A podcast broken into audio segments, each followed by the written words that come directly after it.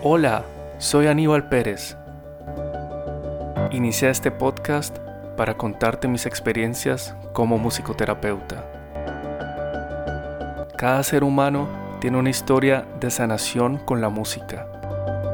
Quiero compartir esas historias y algo de lo que aprendí y sigo aprendiendo de la musicoterapia. Vamos a aprender y a vibrar juntos en cada episodio. Bienvenido a las Crónicas de Orfeo. Bienvenidos y bienvenidas a las Crónicas de Orfeo. Te habla Aníbal Pérez, tu musicoterapeuta de confianza.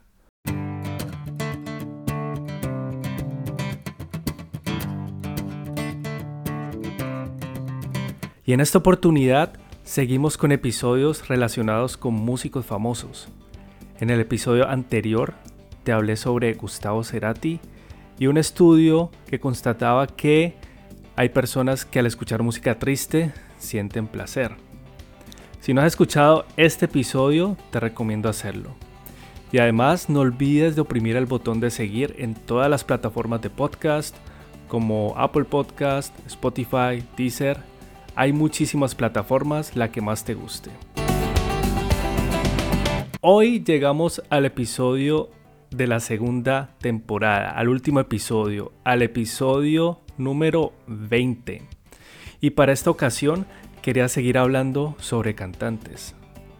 Y es que hoy te voy a nombrar algunos cantantes que sufrieron por la tartamudez y que con la ayuda de la música pudieron superar este problema.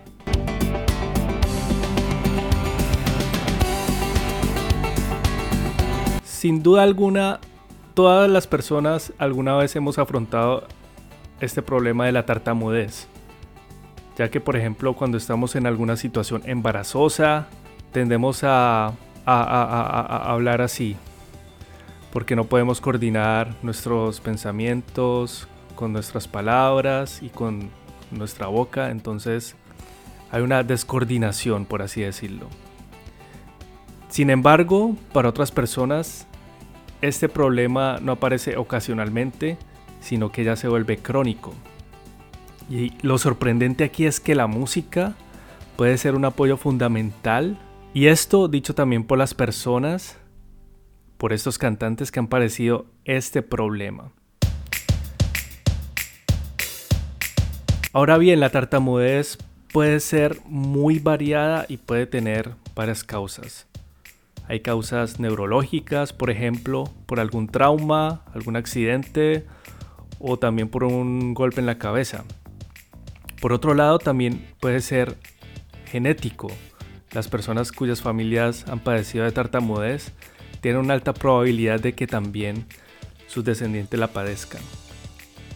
Y no menos importante, la tartamudez puede darse también como consecuencia de un sufrimiento emocional por ejemplo, por algún trauma en la niñez.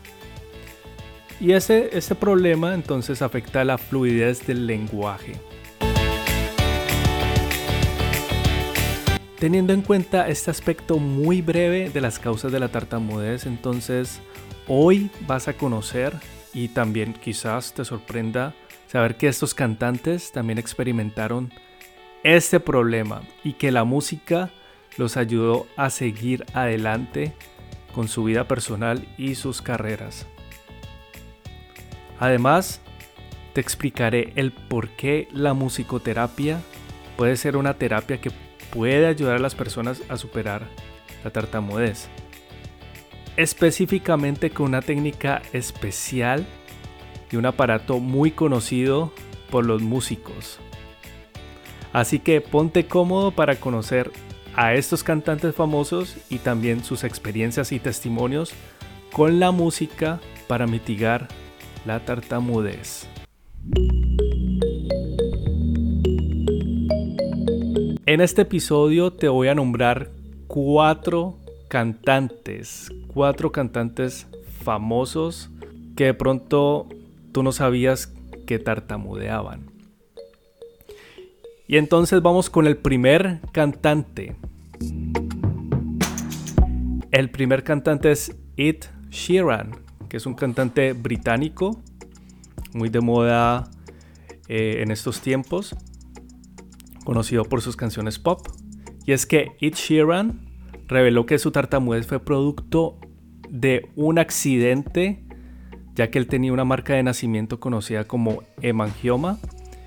Y entonces, cuando quiso quitársela, le hicieron una cirugía eh, por medio de un láser y hubo un problema con la anestesia. Entonces él cuenta que un día se olvidaron de ponerle anestesia mientras, eh, eh, mientras hacían esta, esta cirugía o este procedimiento y desde ahí tartamudeaba. Y entonces Ed Sheeran también nos cuenta cómo superó su tartamudez. Y según su testimonio, él tenía un tío que se llamaba Jim. Y entonces Jim le dijo a su padre que por qué no escuchaba música de Eminem.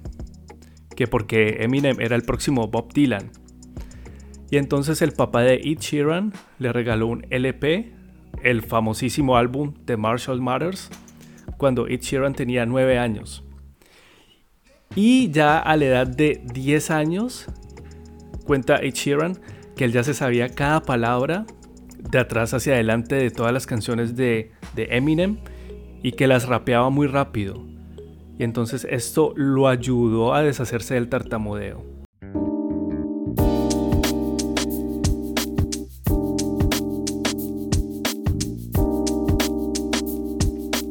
Sigamos entonces con el segundo cantante que padecía de tartamudeo.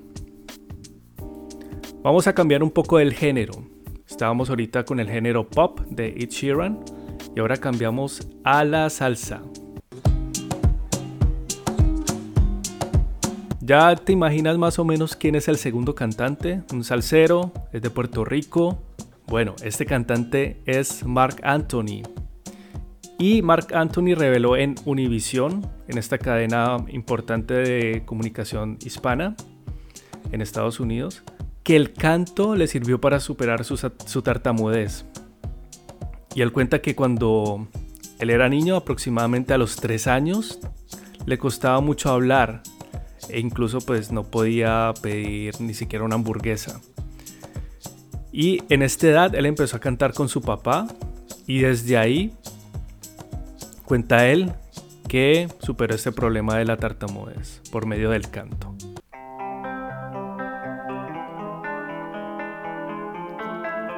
Sigamos con los cantantes. Ahora te voy a relatar el testimonio de un cantante colombiano. Colombiano, ¿te imaginas quién puede ser? Hay muchísimos, ¿no? Bueno, este cantante es Andrés Cepeda. Para quien no lo conozcan, en otros países de Latinoamérica o en España, este es un cantante que se hizo famoso por estar en el grupo colombiano Poligamia alrededor de los años 90, a principios de los años 90, y actualmente participa en numerosos programas de televisión en Colombia como La Voz, etc. Entonces quiero que escuches cómo Andrés Cepeda habla de su tartamudez mediante una entrevista que le hicieron en YouTube, un extracto de una entrevista, y vamos analizando ciertos aspectos de cómo la música fue una herramienta de resiliencia para, para que él pudiera superar su tartamudez. Cuando yo estaba en plena mm, preadolescencia, tal vez sería el momento más álgido de mi tartamudez, em, estaba cambiando de escuela, estaba cambiando de colegio, entonces se sumaba el hecho de llegar tartamudo a un colegio nuevo y encima llamándome Andrés Cepeda. Es muy interesante lo que nos cuenta Andrés Cepeda, ya que como él dice, su tartamudez se originó en su niñez y aproximadamente en su preadolescencia. Y es que en la, en la mayoría de casos se produce en esta etapa de nuestras vidas. Y como él mismo cuenta, él tuvo una situación traumática debido a que sufría de matoneo. Además, no era un matoneo cualquiera, sino que era un matoneo debido a su nombre. Y hay que recalcar que, por ejemplo, según muchos testimonios de personas que tartamudean, la palabra más difícil de pronunciar por un tartamudo es su propio nombre. Y sin duda alguna esto lo traumatizó a él. Y es que la tartamudez puede ser un círculo vicioso, porque al no querer tartamudear o al, al querer hablar fluidamente, entonces se tartamudea y fuera de eso tenemos matoneo a otras personas, lo que refuerza el problema y lo que hace que nuestras palabras se queden estancadas y las repitamos constantemente. Esto pues se vuelve crónico y Andrés Cepeda lo padeció de esta forma. Ahora bien, escuchemos cómo Andrés Cepeda se sirvió de una técnica de la musicoterapia para afrontar su tartamudez. Ahí me ayudó mucho la música porque estaba yo empezando por, esas, por esos años a, tratar de escribir mis primeras canciones. Entonces lo que yo hacía era escribir canciones sobre los personajes en, el, en, mi curso que me hacían bullying a mí. Cuando aquí yo escucho detenidamente a Andrés Cepeda, pude, eh, puedo encontrar un recurso psicológico como lo es eh, muchas veces la composición. Y es que la composición destinada a trabajar alguna situación traumática o algún problema emocional. Y él lo hizo de esta forma. Esta técnica se llama songwriting. Y en musicoterapia se utiliza para trabajar alguna, algún aspecto psicosocial. En este caso, pues Andrés Cepeda padeció este matoneo, este bullying. Y lo que él hizo fue componer canciones para autoconocerse o revisar qué estaba pasando, qué, por qué emociones, qué, qué emociones estaba sintiendo y transformarlas, canalizarlas de alguna forma. Y esto lo hizo de una forma muy intuitiva. Naturalmente lo mejor es que sea un musicoterapeuta el que acompañe a un niño para conocer sus problemas emocionales y para tener unos objetivos terapéuticos claros. Sin embargo, lo que hizo Andrés Cepeda me parece genial y es por eso que debería haber muchos más, o deberían de haber musicoterapeutas en los colegios. Mi venganza eran unas canciones graciosas sobre cualquier tontería con, con la que yo les pudiera devolver pues la moneda. Y eso me, me empezó a dar una cierta como, como, como, seguridad personal y me mostró que la música era súper poderosa porque este, este bullying ya se convertía en otra cosa, ya, ya, ya se convertía como en una conversación y ya no era una cosa agresiva y ya entraba yo en un círculo social que gracias a la música de pronto no he podido nunca romper. Andrés Cepeda además aquí nos habla de una palabra clave, seguridad. El componer canciones sobre sus sentimientos y además cantarlas le daba a él una seguridad. Y fuera de eso también pudo canalizar las emociones. Él nos dice que ya no era algo agresivo. Cuando le hacía matoneo entonces los niños pueden tener estos sentimientos de ira, y la ira no es que sea mala, sino que hay que aprenderla a llevarla por un buen camino. Y este camino fue el de la música. Él pudo aprovechar esta, esta energía, digámoslo así, esta pulsión de ira em, y pudo darle una forma, una forma artística con algún significado propio. Y es que él ya podía entrar en un círculo social, como nos dice él. Ya no se encontraba aislado, el matoneo entonces también lo producía, le producía a él un tipo de aislamiento, pero entonces con la música ya podía entablar relaciones con otras personas y cambiar la perspectiva de, los compañeros del colegio, por ejemplo. Y a lo último también él nos dice que la música es más que sentarse a estudiar piano, por ejemplo, y nos dice que aquí hay algo más. Ahí la cosa empieza a cambiar mucho y empiezo yo a ver, oye, la música es mucho más que sentarse a estudiar piano todas estas horas al día, ¿no? Aquí hay algo más. Y sí, en efecto, la música no es solo un arte para transmitir sentimientos, sino que también puede ser una herramienta terapéutica, tal cual lo descubrió él, Andrés Cepeda. Por suerte, él descubrió esta faceta de la música de una forma muy intuitiva, sin embargo, ¿se imaginan que hubiera un musicoterapeuta calificado, por ejemplo, en el colegio de Andrés Cepeda o en otros colegios? ¿Cuántos niños y niñas podrían encontrar un apoyo terapéutico a problemas como el matoneo, problemas de comunicación, también problemas de violencia intrafamiliar?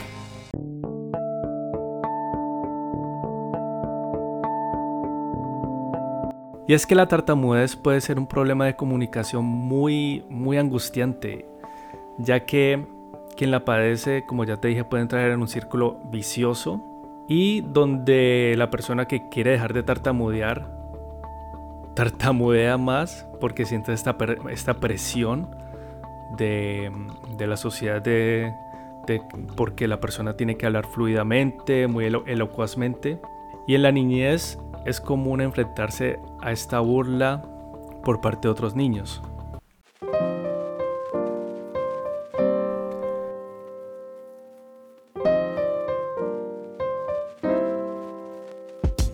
Sigamos entonces con otro cantante, con el último cantante.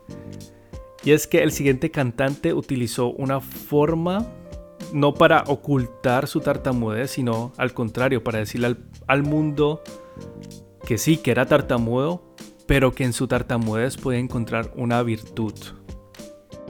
Este cuarto cantante se llama John Paul Larkin fue un cantante estadounidense. Quizás el nombre, el nombre no te diga mucho, pero de pronto el nombre artístico, sí.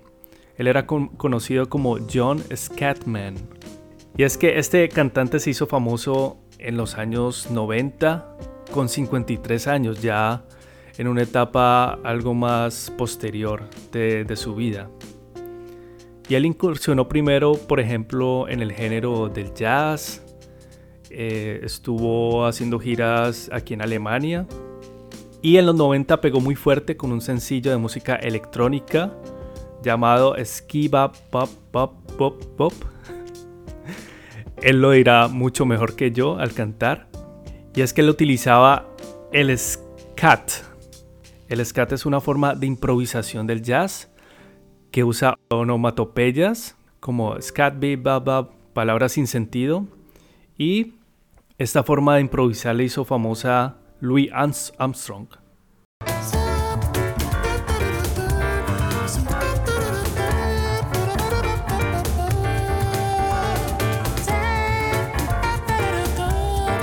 De la misma forma que Andrés Cepeda, John Scatman también sufrió de matoneo en su escuela.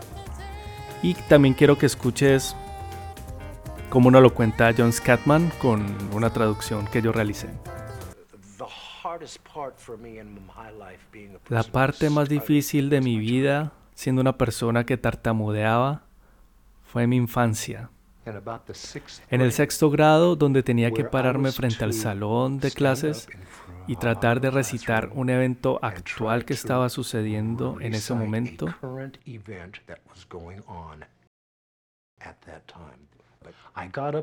Yo me levanté, rompí en llanto y regresé a mi asiento porque no podía sacar ni una palabra. Recuerdo que una vez mis amigos se encerraron en una casa y me empezaron a hacer esos sonidos grotescos.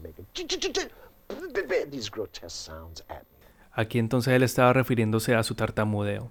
John Scatman sacó, digámoslo, digámoslo así, provecho de su tartamudez y cambió su perspectiva sobre ese problema. Ya no era una limitación para comunicarse, sino que era una fortaleza para la improvisación por medio de esta, esta, esta forma de improvisar que te, de la que te hablé, llamada scat.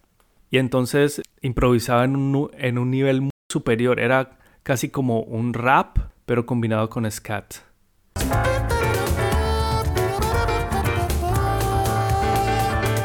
Y entonces John Scatman de esta manera pudo aceptar su tartamudez y además sacar a, a, relucir que ya no era un impedimento, sino que era una habilidad única que yo creo que es uno de los pocos cantantes a los que yo les he escuchado esta técnica de, hacer scat y de una forma tan rápida, además de devolverle un éxito en ventas.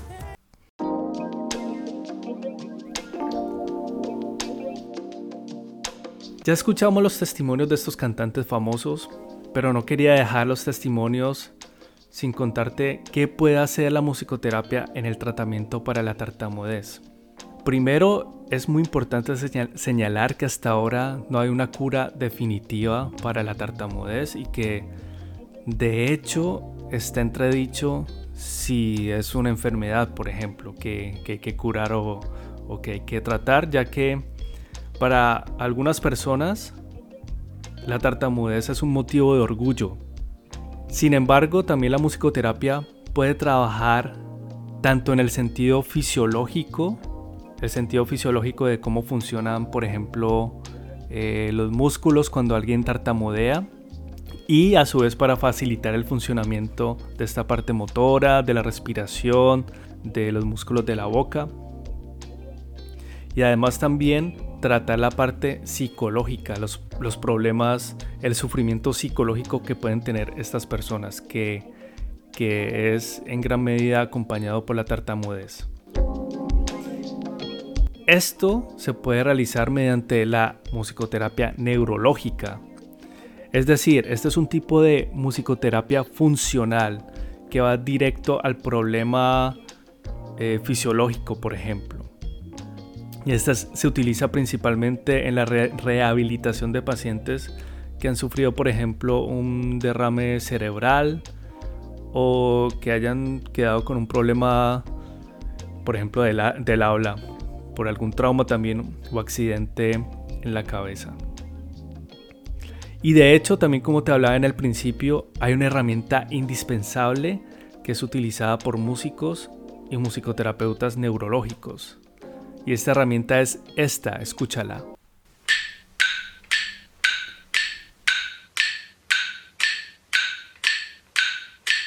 Este es el sonido de un metrónomo, un aparato que le sirve al músico para tocar piezas con un tempo regular, o sea, un ritmo regular, pero también se utiliza en una técnica de musicoterapia llamada RSC. Estas son siglas en inglés y en español significa señalización rítmica del habla. Tengamos en cuenta que el tartamudeo es un trastorno de la fluidez del habla.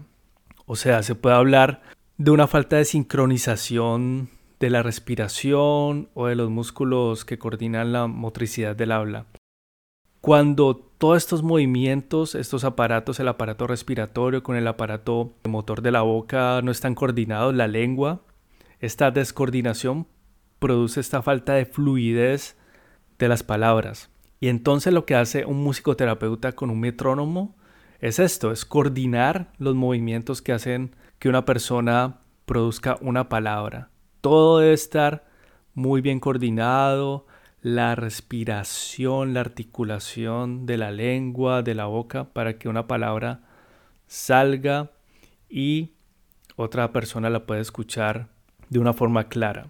Hay indicaciones de tiempo exacto, o sea, de tempo, que un musicoterapeuta puede utilizar con el metrónomo y todo esto con indicaciones que se hacen de acuerdo a estudios de musicoterapia neurológica. Es decir, cualquier persona no, no puede utilizar un metrónomo con una persona que padezca eh, tartamudeo y entonces hacerle una terapia. No, no porque hay indicaciones exactas del tiempo y de lo que se debe hacer.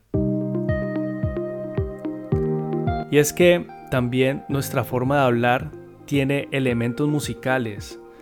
Por ejemplo, cuando respiramos, también lo hacemos de forma dinámica, de forma lenta, cuando hablamos rápido también. Aquí estamos hablando de un rápido y lento, o sea, de un tempo, que son los parámetros que puede tener una pieza musical. Y todo esto tiene que ver con música, por eso es que la musicoterapia es una, disciplina que debería también apoyar a las personas eh, que tartamudean. Claro está que no solo debería ser la musicoterapia, sino que debería ser una terapia multimodal. Esto quiere decir que principalmente hay que utilizar la fonoaudiología, pero también se podría entonces utilizar la musicoterapia como forma de apoyo terapéutico. Aparte de la parte fisiológica, no hay que olvidarse del acompañamiento psicológico, como ya te decía de, las personas que tartamudean. Escuchamos ya los testimonios de Andrés Cepeda y John Scatman, que según su testimonio el tartamudeo también conlleva un sufrimiento, una carga psicológica que claro está debe ser tratada.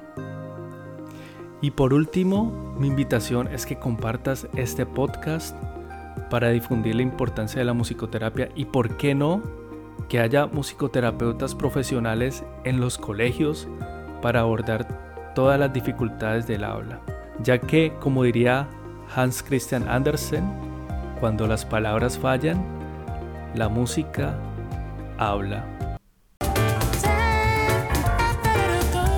Si te gustó este episodio, puedes calificar este podcast con 5 estrellas y también puedes mandar un review, o sea, un comentario en Apple Podcast, diciendo por qué te gustan las, crónicas de Orfeo. También desde Spotify puedes seguirme y darle clic a la campanita para que no te pierdas ningún episodio del podcast. Y recuerda, te deseo buena vibra y resonancia, como Orfeo manda. Hasta entonces. Chao.